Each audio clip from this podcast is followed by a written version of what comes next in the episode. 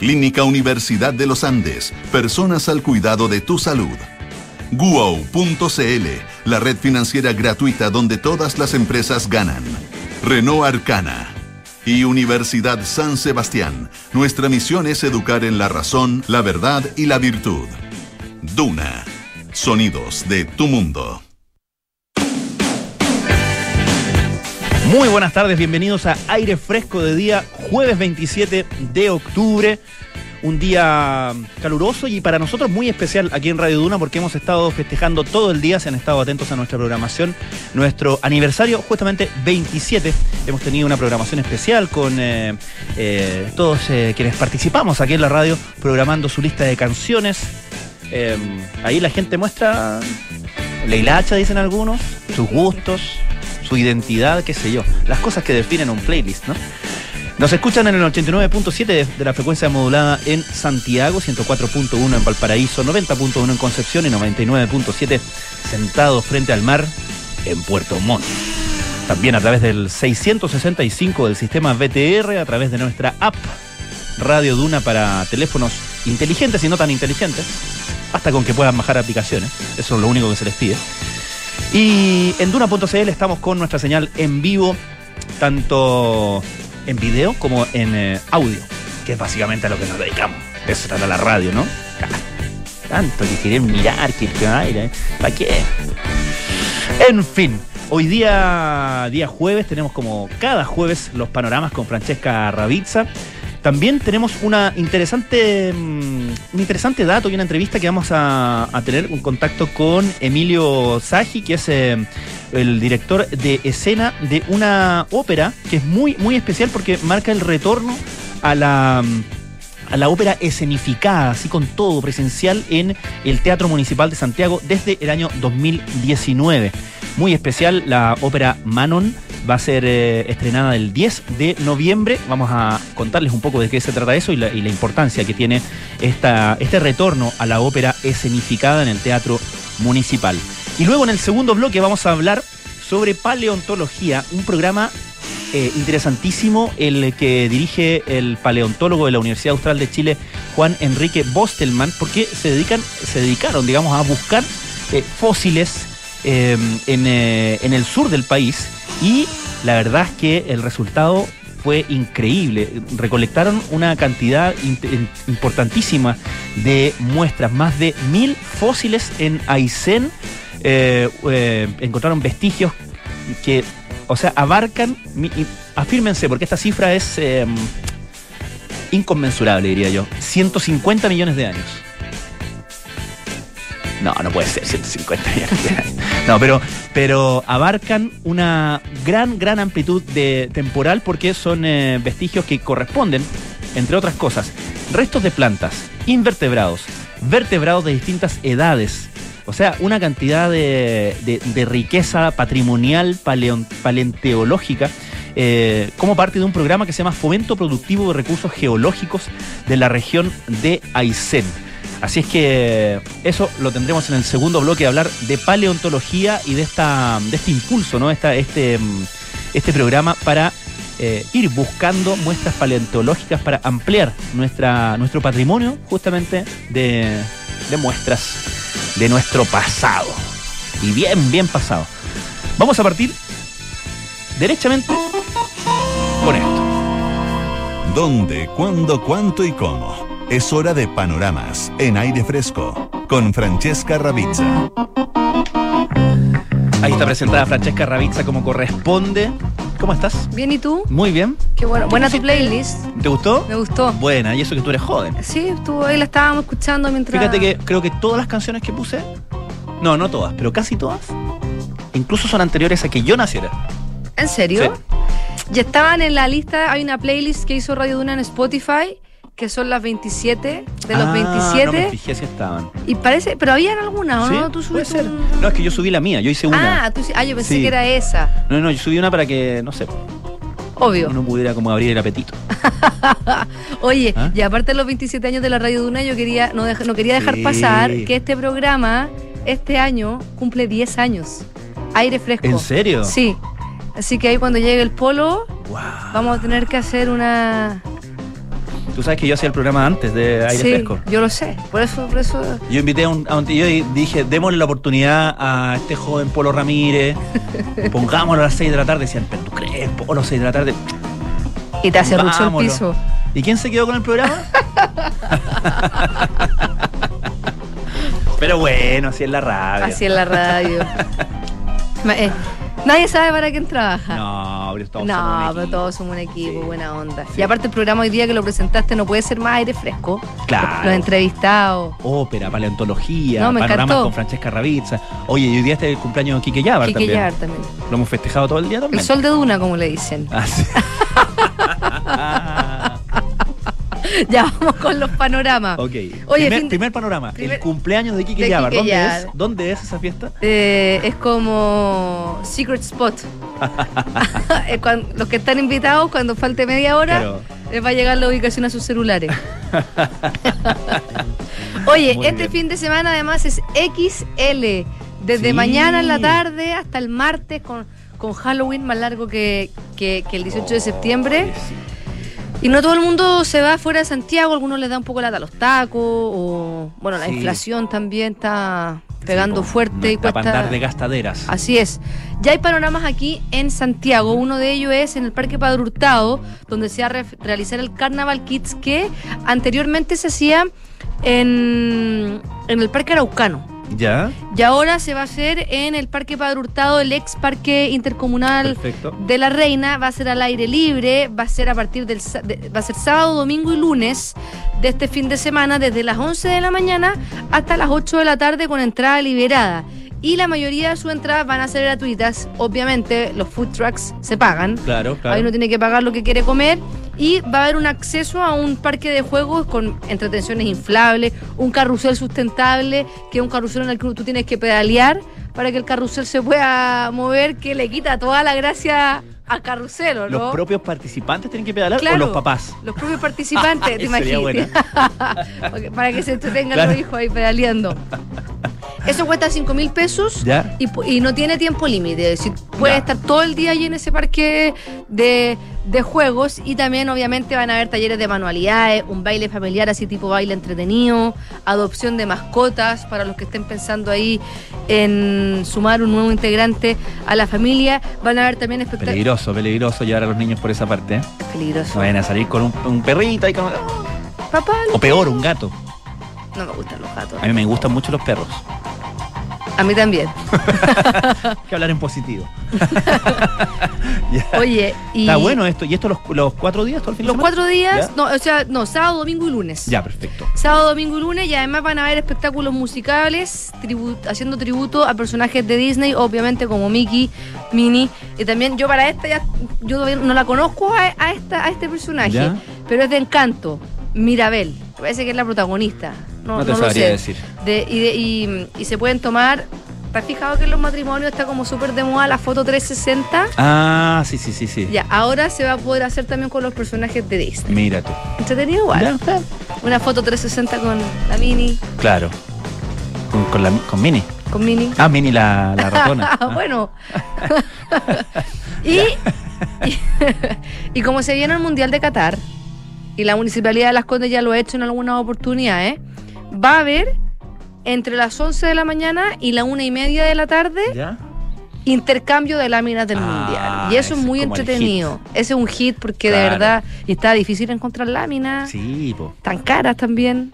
Mira, ¿cuánto cuestan ya? Cuesta como Luca un sobre con tres láminas. Yo me acuerdo que, yo me acuerdo cuando era chica, costaba como 500 pesos, 300 pesos, también me alegaban que era caro. Sí, pues decía, tráeme láminas, tráeme Pero en nuestra época, en nuestra época, Richie, eran. ¿Qué álbumes eran? ¿Qué álbumes te acordás tú? De Mundial también. Cuerpo humano, el cuerpo humano. Yo me acuerdo, me acuerdo del álbum de eh, Érase una vez el hombre. Bueno. El de Civilizaciones. Ese era muy bueno porque tenía eh, como paisajes, era como, de, historia, y tenía paisajes y tenía láminas que eran como recortadas con autoadhesivo, con sticker, y uno lo iba poniendo en el, así como un paisaje, por ejemplo, una de una cueva de cavernícolas. ¡Ay, qué entretenido! dinosaurio. Sí. También tenía, el cuerpo humano tenía como estas láminas transparentes, ¿no? Sí. Eh, y bueno, todos los de las, series de televisión y todos los mundiales, el fútbol, todo. Claro. Cuando eran Salo, antes de que comprara Panini. Ya. Panini, Panini es como de cuándo, el noventa y tanto ya, ¿no? Panini que Visionarios, Visionarios le hizo una semana ah, capítulo a, Panini, a, propósito del Mundial ahí para que lo escuchen. Ya. Y el otro panorama que les tengo, ¿Mm? este es para los que les gusta el Oktoberfest. Ah, mira tú. Volvió en Mayoco después de tres años sin hacerse. ¿Dónde se hace? Obviamente en el centro de eventos Múnich. Ah, sí, sí, sí. A media hora de Santiago son cinco días de fiesta, cinco días de fiesta. Pero ya partió eso, ¿no? Porque al fin de semana pasado, por ejemplo, ya, ya estaba como yo pasé por allá afuera y estaba ya N gente, puestos, rejas, estacionamiento. Ah, no lo tengo tan claro, puede ser. Pero aquí sale que desde mañana, mañana comienza lo. Quizás este era un mini Oktoberfest. Quizás era la, la, previa, como quien dice. Ya, un, un ensayo general. Un ensayo general. A ver si estaba con cerveza la cerveza. era con cerveza sin alcohol. Y sin gluten. Ya. Y van a haber más de 60 expositores de cerveza artesanal. Va a estar Jepe, Camiseta 22, Pedro Piedra, Hechizo, el Bloque 8, Sinergia, show para niños también como Los Pulentos, Sinergia Kids. No es pet friendly. Ah. Destacar, pero si es que son eh, perros que están haciendo tipo Lázaro, Lazariños. Ah, de servicio, De servicio, ahí sí se puede parte a las 12 y ve el día y todos los días termina a las 9 de la noche. Todavía quedan entradas que se pueden comprar en punto ticket y también pueden comprar en el lugar, pero está difícil. Y una lata, una cola fila. claro. Hay estacionamiento y el estacionamiento se paga porque es una colaboración para los bomberos. Ya, genial. Así que eso, la programación desde el viernes está mm, eh, está el desfile de inauguración, va a estar Pedro Piedra a las 7 de la tarde, el sábado van a estar Chamanes Crew, Jepe a las 7 de la tarde. Eh, Javier Aparra va a tocar el domingo a las 7. Eh, el bloque 8 y Hechizo el lunes 31. Y los Pulentos y Sinergia Kids el martes 31. Fantástico. Súper entretenido. ahí en. Eh, en Mayoco. Mayoco, claro.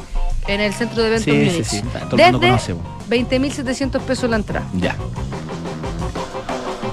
Bueno. Bueno, pero para conocer la cerveza idealmente no ir manejando, ¿ah? ¿Ah? ¿Incluye algo? Pregunta Richie. Está interesado en eso. No, porque hay show. No, porque hay show. El espectáculo. No, no porque hay show, te dicen. No, porque hay show. No, porque hay show. Por 20.700 ve a Pedro Piedra. Claro, ve a todo Ve a Jepe, Hechizo. Y por un poquito más, ve doble. Sí, también, también se puede ir eh, eh, en transporte público. Hay unos buses de Transcentro que van a salir desde San Diego con Tarapacá y cuesta 2.500 pesos el pasaje. Recomendado. Recomendado. Sí. Sí, si, si tomen, no manejen. Claro, exactamente. Ya. Genial, Francesca, muchísimas gracias. Que estén muy bien. Escuchemos a Sinead O'Connor, que se llama The Emperor's New Clothes.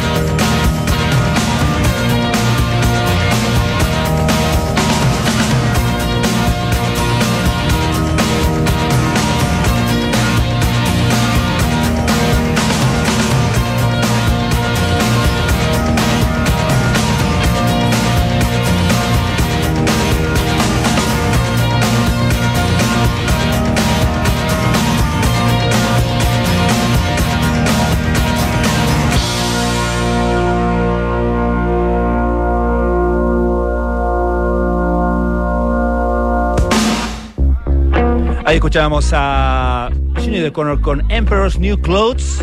Les adelantaba al principio del programa una novedad, perdón, que tiene el Teatro Municipal a partir del 10, del 10 al 17 de noviembre. Vuelven las óperas escenificadas desde 2019 que no se realizaba una ópera significada en el Teatro Municipal de Santiago. La, obra que inaugura y que reinaugura esto es la coproducción internacional de Manon, interesada por Emilio Saji. Él es el, director de escena, con quien vamos a tomar en contacto ahora. ¿Cómo estás, Emilio? Muy buenas tardes. Hola, buenas tardes. Muchísimas gracias por este contacto. Eh, hablemos un poco de qué significa, primero, una ópera escenificada y la importancia que tiene volver a esto después de esta pausa tan larga. Bueno, significa lo que tiene que hacer el teatro. O sea, el teatro, un teatro de ópera y de danza, tiene que hacer danza y ópera y escenificada, para eso está el escenario, para escenificarlo, no para hacer conciertos. Los conciertos se hacen en los auditorios y entonces en el teatro tiene que hacerse ópera teatral o teatro, ¿no? Y es de lo que te hace el municipal y lo que tiene que hacer después de este periodo de pandemia y de y de todas estas cosas. Entonces me parece sensacional que el municipal vuelva a ser el gran teatro que fue y que tiene que ser así es un teatro importantísimo en toda América y es un teatro que del que se habló siempre bien y, siempre hubo producciones maravillosas, cantantes maravillosos y haciéndolas escenificadas, que es lo que lo que creo que hay que hacer y así es, así lo vamos a hacer y me imagino que las temporadas siguientes pues serán las óperas también escenificadas.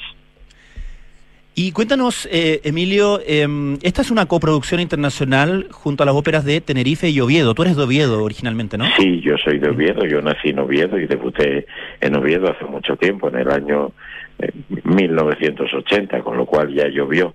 Y, y, bueno, pues sí, esa, esta coproducción es entre los tres teatros, es la manera, digamos, más interesante para, para hacer funciones, digamos, con un nivel grande, ¿no? Porque entonces el gasto lo reparten los tres teatros que van a hacerla, ¿no? Entonces de esta manera siempre se puede hacer una un producto mejor, más, más con, más medios.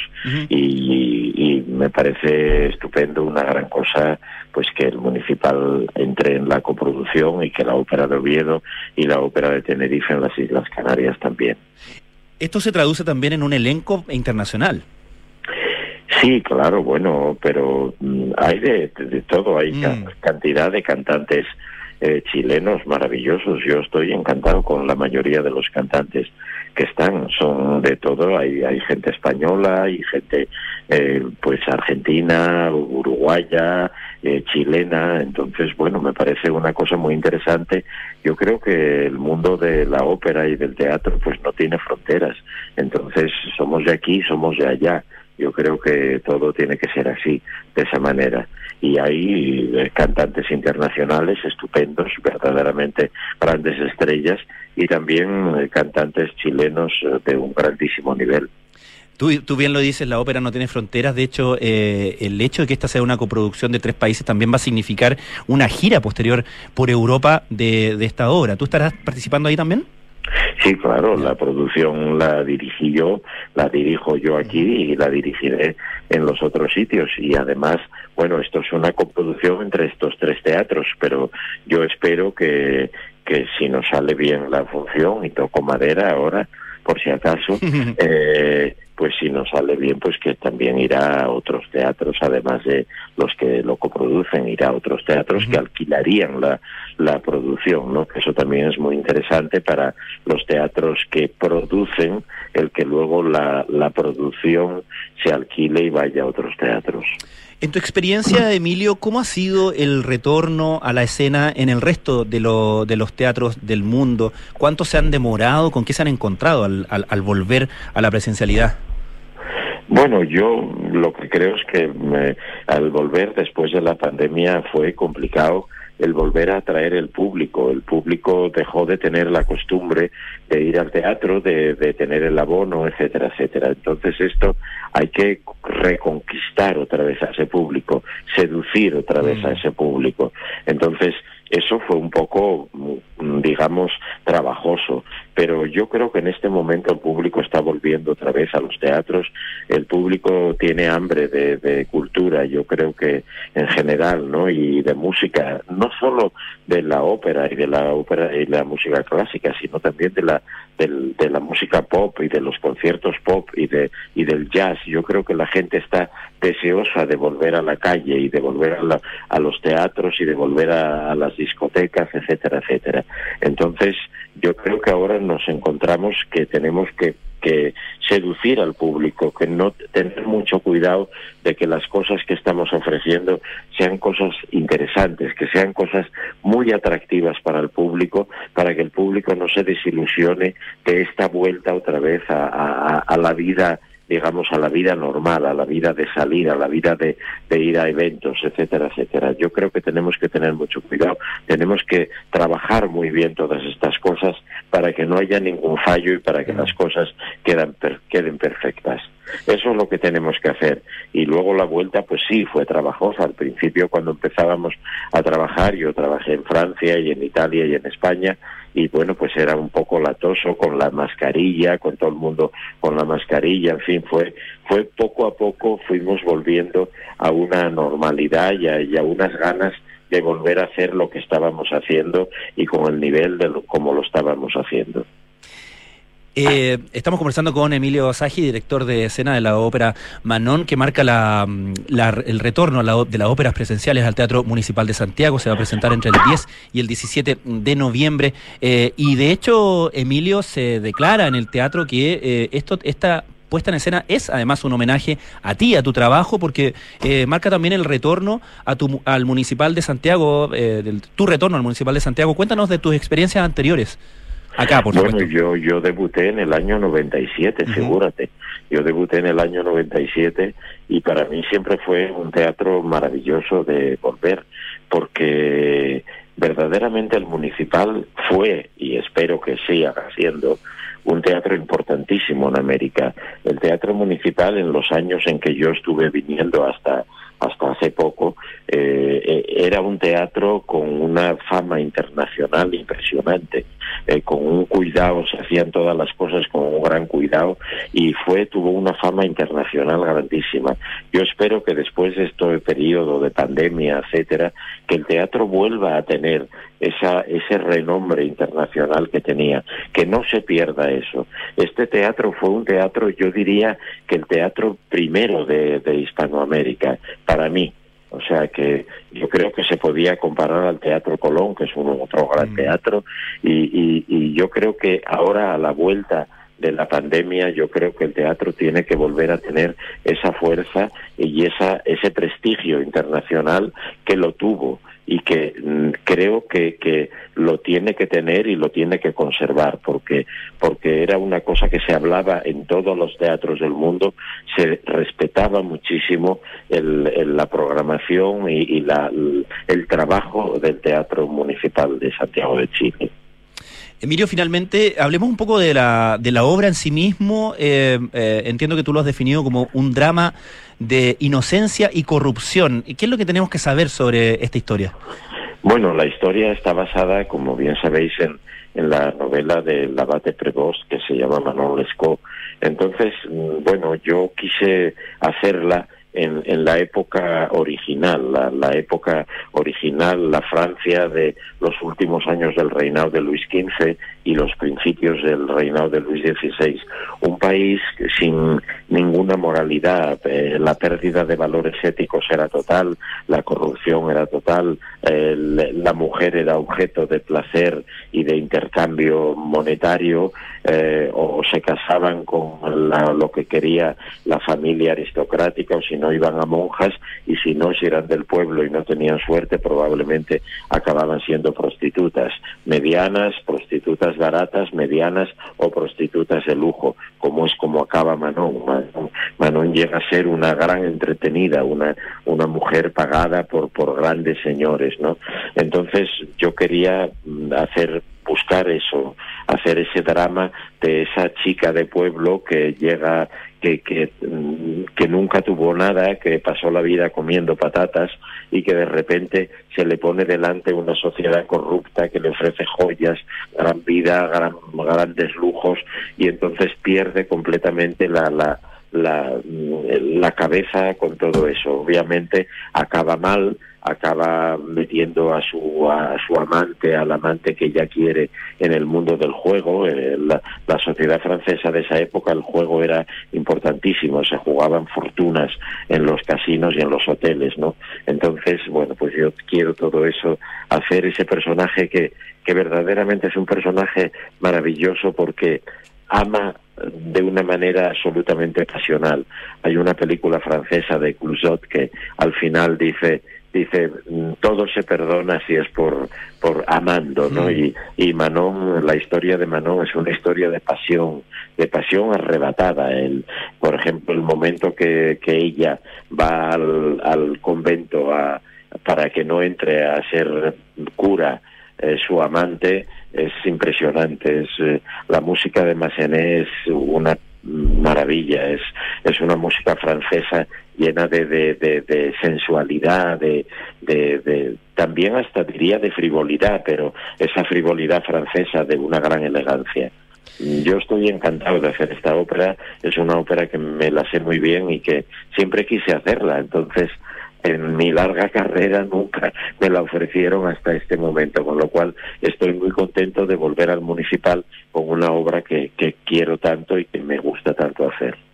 Emilio Saji, creador, director, eh, director de escena de la ópera Manon, eh, que se presenta en el Municipal de Santiago, marcando el retorno a la ópera escenificada del 10 al 19 de noviembre. Las entradas las pueden encontrar en municipal.cl.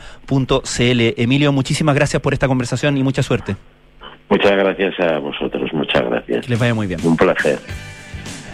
Nosotros nos vamos a ir a un corte. Antes déjame decirte, déjenme decirles que en Clínica Universidad de los Andes entregan a sus pacientes y sus familias una atención médica de calidad a cargo del mejor equipo de especialistas en un entorno acogedor con tecnología única en el país. Personas al cuidado de tu salud. La Universidad San Sebastián destaca con orgullo el primer lugar nacional en investigación en el área química, según el ranking CIMAGO del 2022. Universidad San Sebastián, vocación por la excelencia. Vamos al corte y ya seguimos con más aire fresco al regreso. Hablamos de paleontología. No excluyas de las conversaciones a los adultos mayores que tienen problemas de audición. En lugar de eso, ubícate frente a ellos para que te vean, modula, habla lento y ocupa un tono de voz grave. Así podrán entenderte y se sentirán considerados. Soy Pamela Chávez, geriatra. En Clínica Universidad de los Andes contamos con una moderna infraestructura, tecnología única en el país y lo más importante, el mejor equipo de profesionales. Clínica Universidad de los Andes. Somos personas al cuidado de tus salud. Sofía, avísale a los proveedores que los pagos se van a atrasar. Deja de sufrir, Sofía. Hay una nueva forma de financiar tus cuentas por pagar. Don Mario, estamos atrasados con los pagos. Su factura será pagada en las próximas semanas. Tranquilo, Mario. Desde hoy podrás adelantar el pago de tus facturas sin comisiones ni esperas. El efecto WOW. WOW.cl, la plataforma gratuita donde adelantamos los pagos a proveedores y si eres pagador, pagamos por ti. WOW.cl, la red financiera donde todas las empresas ganan. A ver, ¿qué le vamos a poner? Ya sé, seguridad. Seis airbags. Cambios dinámicos al volante para una mayor performance. Mm, un diseño único, moderno y confortable espacio interior. Ah, un sistema de audio de alta fidelidad y pantalla multimedia con Android Auto y Apple CarPlay, además de un potente motor turbo de 150 HP. Listo, mi mejor obra. Maravíllate con Renault Arcana, la evolución del SUV. Cotízalo en Renault.cl. Terco Center. Universidad San Sebastián, en su compromiso por la investigación de excelencia, destaca a la doctora Carla Pozo, cuyas investigaciones han permitido descubrir presencia de microplásticos en peces de consumo humano, así como sustancias químicas tóxicas derivadas de plaguicidas y químicos industriales en zonas costeras del país. Estos hallazgos permiten diseñar estrategias y políticas para reducir estos contaminantes y su impacto. Universidad San Sebastián, vocación por la excelencia. Me causa tanta ternura verlos disfrazados pidiendo dulces. sí, se ven exquisitos. Oye, ¿y ustedes viajan hoy en la noche? Sí, que los niños disfruten un ratito y partimos después. Tenemos todo listo. Hasta la alarma dejamos instalada. ah, ¿me hiciste caso al final? Sí, tenías razón. Verisur se pasó. La instalaron el mismo día y lo mejor es que podemos controlar desde el celular. Protege lo que más quieres. Contrata llamando al 600-385-0003 o calcula online en verisur.cl. Activa Verisur. Activa tu tranquilidad. No es la primera vez. Hola. Hola, somos Yorka y queremos celebrar el aniversario número 27 de Radio Duna. Este jueves a las 8 y media con música en vivo. Nos vemos. Feliz cumpleaños. Feliz cumpleaños. No hay que perder la cabeza. Amor, tú, yo y seis días en Río de Janeiro. ¿Buena o no? Avísale a tu persona favorita que volvió el 2 por de Viajes Falabella. Los mejores paquetes todo incluido. Hasta 12 cuotas sin interés pagando con CMR. Y toda la ayuda de nuestros asesores. No te lo pierdas. Solo en Viajes Falabella. Para más información de campaña y promociones, ingresa a viajesfalabella.cl. Enfrentar el cambio climático es tarea de todos. Duna, por un futuro más sostenible. La multinacional Acciona avanza en el desarrollo de innovaciones, esta vez de la mano del proyecto Ocean H2, cuyo objetivo es diseñar y validar la primera planta marina de generación, almacenamiento y distribución de hidrógeno verde. El proyecto piloto de investigación industrial que se desarrolla en España incluye el ensayo en alta mar de prototipos a escala de plataformas flotantes, sistemas de almacenamiento, y de equipos de electrólisis, desde donde se obtiene el hidrógeno mediante la generación de energía eólica y fotovoltaica offshore.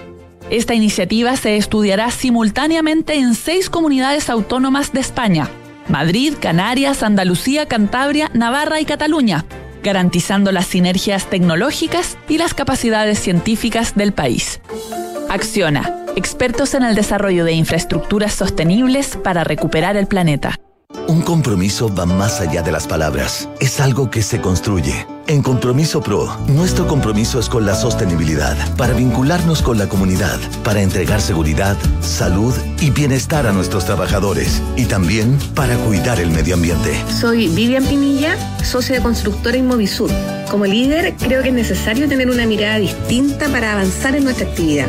Compromiso Pro nos entrega las herramientas para poner la sostenibilidad en el corazón de la empresa. Conoce más en compromisopro.cl, Cámara Chilena de la Construcción. Estás en aire fresco con Francisco Aravena. Pagos adelantados para proveedores y cuentas pagadas para pagadores con wow.cl. Siente el efecto wow con wow.cl, la red financiera donde todas las empresas ganan. Sigue evolucionando con Renault Arcana. Descubre la verdadera maniobrabilidad y buen rendimiento con su transmisión automática de 7 velocidades y su paddle shift. Maneja cómodamente con Renault Arcana la evolución del SUV. Cotiza el tuyo en Renault.cl. Vamos a escuchar algo de música. Esto es Foreigner con Urgent.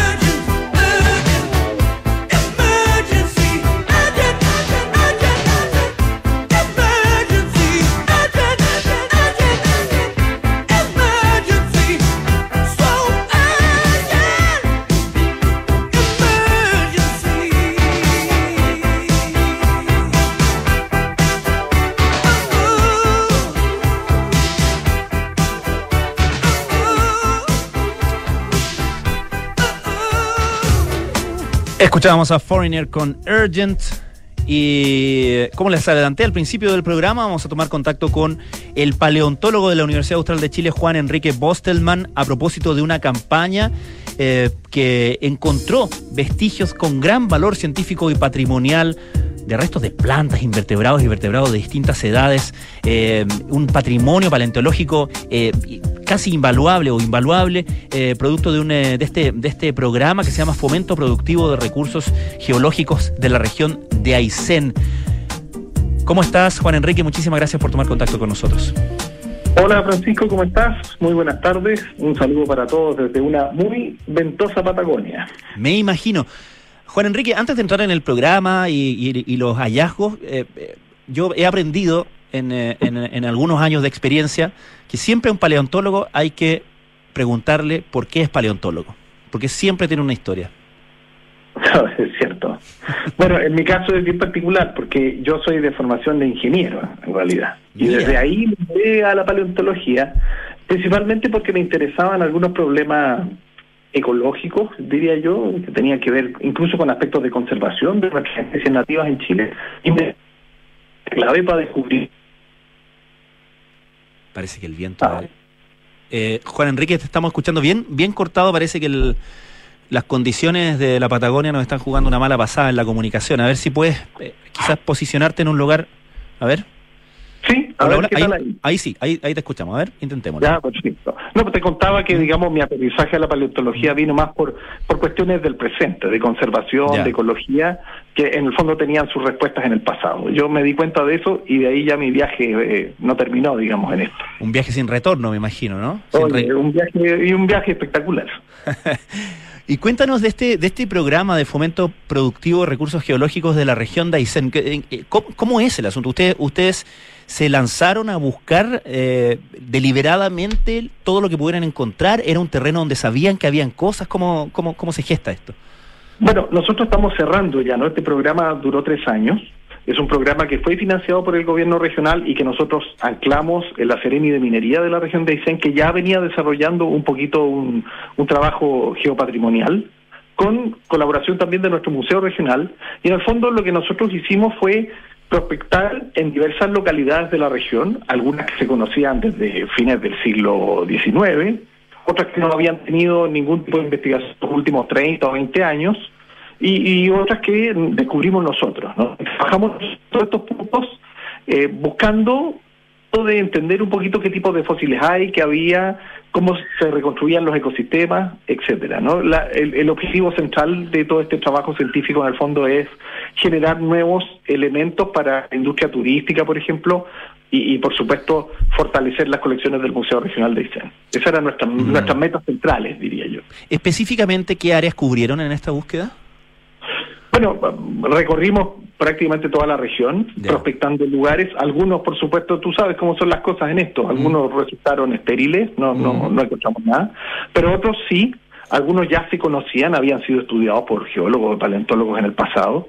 Eh, y nosotros reactivamos ahí campañas, había lugares que súper interesantes que no habían sido investigados los últimos 30 años. Pero también tuvimos la suerte de descubrir nuevos. Y eso fue una cosa que por supuesto es fantástica. ¿Y quiénes participan, quiénes participaron en la búsqueda? Bueno, yo soy el jefe de investigación de este proyecto, pero trabajo en colaboración con, con el profesor Raúl Ugalde de la Universidad Mayor ahí en Santiago. Y también, por supuesto, nosotros tenemos muchos tesistas, muchos jóvenes trabajaron a lo largo de estos tres años. También diferentes colegas aquí eh, en la región, colegas del extranjero que nos han apoyado con alguna información también. Así que tú sabes que la ciencia es un proceso colectivo. Entonces, em, em, hay que sumar a esto la gente, las localidades que nos brindó logística, apoyo, qué sé yo, dar charlas, divulgación, etcétera. Es un proceso bien, mm. bien amplio. Eso es lo, eso es lo rico de esto.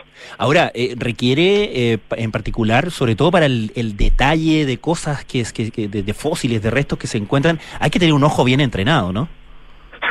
Oye, hay gente que tiene un talento natural. Sí, ¿ah? Sí, hay algunos estudiantes que los ven así y otros que todos tenemos un proceso distinto de cómo nos acercamos, especialmente con las piezas pequeñas, Francisco. Mira, Me imagino, claro. Recogimos animalitos, restos de animales que tienen milímetros, o sea, son enanos. Claro. También cosas gigantes, ¿no? Pero, pero es más difícil a veces ver lo pequeño. Totalmente, totalmente, porque además leo que, eh, que no solamente, eh, claro, tú dices eh, si hay si es un fósil de, de animal, un- ya uno puede, no sé, tiene una, una idea de cómo luce, pero por ejemplo, restos de plantas, eh, e- eso eso hay, hay que saber de eso, ¿no?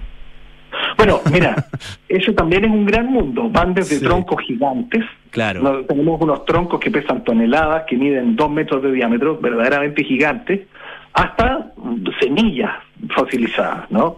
Claro, Entonces, pero para un distinguir una semilla fosilizada, hay, hay, hay que, no me digas que no, que hay que, que basta con el talento, ¿no? No, no, hay Claro. que tener ojo, eh, hay que Sí. conocerla. Sí, sí, sí. Hay que conocerla. Cuéntanos Pero de, nosotros llevamos muchos años trabajando en, en Claro. varios lugares de Chile y especialmente en Patagonia, así que ya, ya nos hemos acostumbrado. ¿y qué fue de todas las muestras que, que recogieron, qué fue lo que más, lo que más les sorprendió? Mira, hay muchas cosas que son bacanes, así, realmente fantásticas. Yo te diría que, que, por lo menos a uno como científico, lo que más lo motiva son las especies que son nuevas. O sea, que tú sabes que nunca han sido descritas antes en ninguna parte del mundo. ¿no? Eso es una cosa fantástica, que van, Claro. en nuestro caso, incluyen todos los grupos. O sea, tenemos plantas que son nuevas para la ciencia, animales que son nuevos para la ciencia, etcétera. O sea, estamos en un proceso ya de describir formalmente todas esas cosas, que es un proceso largo, ¿no? La Claro. ciencia es muy lenta en estos tiempos, eh, de, de- de cómo se presenta un paper, lo revisan los demás colegas, te dicen, bueno, sí, se publica, es oficial. Claro. Estamos en ese proceso y eso es súper apasionante. Pero otra cosa fantástica es que hemos estado trabajando para reconstruir cómo fueron los ecosistemas, ¿no? Y ahí nos hemos llevado muchas sorpresas, por ejemplo, de las temperaturas que suponíamos de una manera y ahora vemos distinta, o el efecto que tuvo la- el levantamiento de la cordillera de los Andes para cambiar todo lo que es el territorio patagónico, desde ambientes de bosques tropicales hasta el semidesierto que es hoy. De manera que no, eh, eh, eh, con todo esto, con este gran trabajo, estamos reescribiendo nuestra historia en esa, en esa zona, ¿no? Bueno, yo no en lo de, tú sabes que, que los procesos científicos son como un río, ¿no? Se van moviendo en el tiempo Claro. y uno, uno construye sobre otro y otro y otro. Yo no diría que estamos reescribiendo mucho, pero sí estamos aportando de una manera bien sustancial, bien contundente al conocimiento que teníamos de la historia de por lo menos los últimos 100 millones de años en este territorio. Eso te iba a preguntar, es un, es un rango temporal muy, muy, muy impresionante, ¿no? Sabes que el tiempo geológico no es tanto. Sí, ¿ah? claro, es verdad. Bueno, claro, para uno impresionante. Nosotros, nosotros como que medimos aquí el tiempo en millones de años y la gente nos mira así como que le pasa te lo quito. Claro, claro, no, no puede ser, no puede ser verdad. Claro. Claro, es cierto, es casi, casi ciencia ficción, dicen Claro, algunos. claro.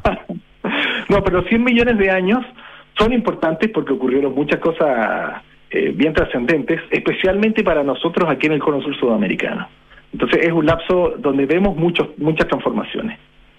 Eh, cuéntanos, eh, eh, me imagino que, que, para, para tú dices, tú, tú eh, diriges un equipo, para los estudiantes, los tesistas, esta es una oportunidad que no se da para todo el mundo, ¿no? Es, el participar en hallazgos relevantes. Bueno, yo por suerte puedo decir que la paleontología en nuestro país crece de manera importante. Hay muy buenos yacimientos, hay muy buenos equipos de colegas distribuidos en todo el país. Yo creo que las oportunidades, por ejemplo, que, que tuve yo cuando era estudiante, a las que tienen los estudiantes hoy, son diametralmente Claro. distintas.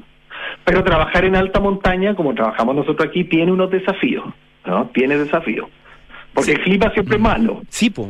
Claro, no, es que te, decía que antes, me- corrígeme si me equivoco, pero existía la idea de que solamente se podía eh, encontrar fósiles, muestras relevantes en el norte de Chile, donde se entiende que las condiciones de conservación están dadas por el desierto, etcétera, y que en el sur era muy difícil justamente por las condiciones climáticas, por lo que hace la humedad con, eh, con, los restos, con los fósiles, etcétera, y eso, esa, esa, ese, esa idea ha ido derribándose a lo largo del tiempo, ¿no?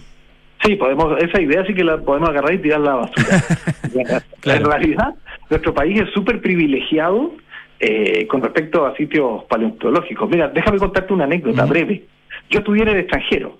¿Ya? Entonces, cuando, cuando me fui al extranjero, eh, digamos, yo estudié en Uruguay, los uruguayos no sabían mucho de Chile, en realidad, ¿no? Y, y, y por ahí se decía, bueno, es que no debe tener tantos fósiles por los tectonismos, los terremotos y todo. Y un colega me dijo, mira, en Chile no se sabe mucho de fósiles porque no hay paleontólogos, pero el día que haya van a haber fósiles en todos lados. Y efectivamente, esto- nuestro país ahora está viviendo como el momento de oro de la paleontología, entonces cada vez descubrimos en- en- a lo largo de todo el país nuevos yacimientos. Y acá no fue la excepción.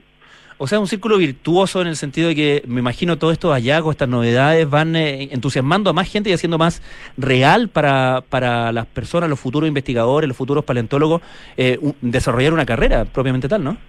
Bueno, en eso estamos, ¿no? Se está trabajando para darle espacio laboral a los chicos, para encontrar avenidas en que, en que podamos incidir, ya no solamente desde lo académico, sino que también, por ejemplo, ayudar a las economías locales, que es algo que nosotros queríamos hacer con este proyecto, con este programa, ¿no? Porque muchas de estas cosas pueden construir identidades territoriales para marcas, ponte tú, para, para conceptos, para desarrollos del turismo, etcétera, en nuestra región. La mayoría de los habitantes, de los turistas, de los visitantes que vienen a nuestra región, vienen a ver bellezas naturales y una parte importante de ellas son cosas geológicas. Entonces, lo que nosotros queremos es que todo este conocimiento científico, que es muy valorable por ese lado, por supuesto, se traduzca también en beneficios para las comunidades. ¿No? Esa es una meta en la que queremos trabajar harto.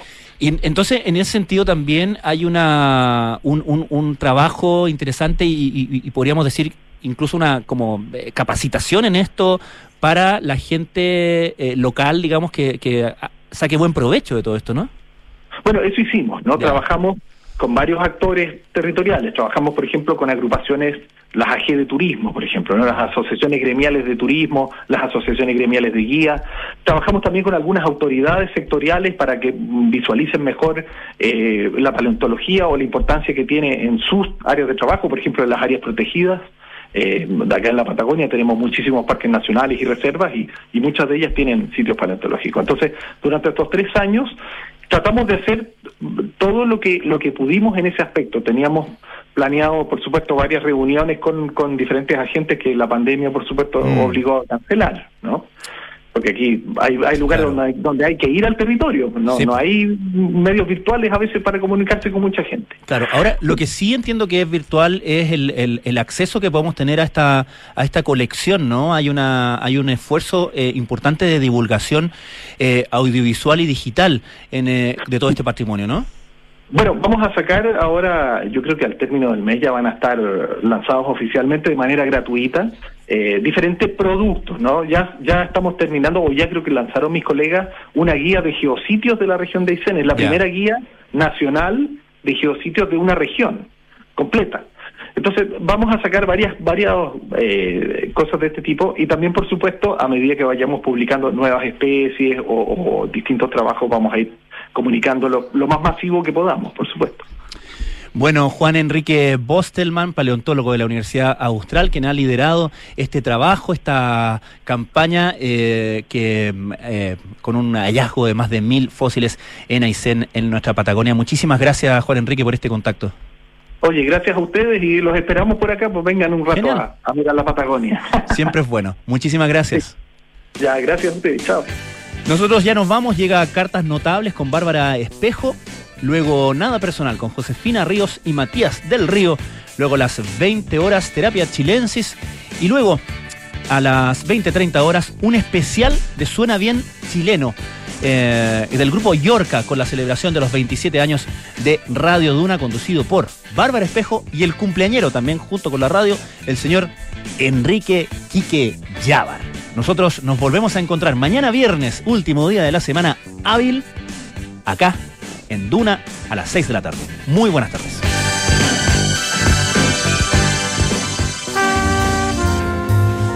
Año 79. En el Imperio Romano, el emperador Vespasiano y su hijo Tito ejercen juntos el consulado por séptima vez y Tito sucede a Vespasiano como emperador de Roma el 23 de junio.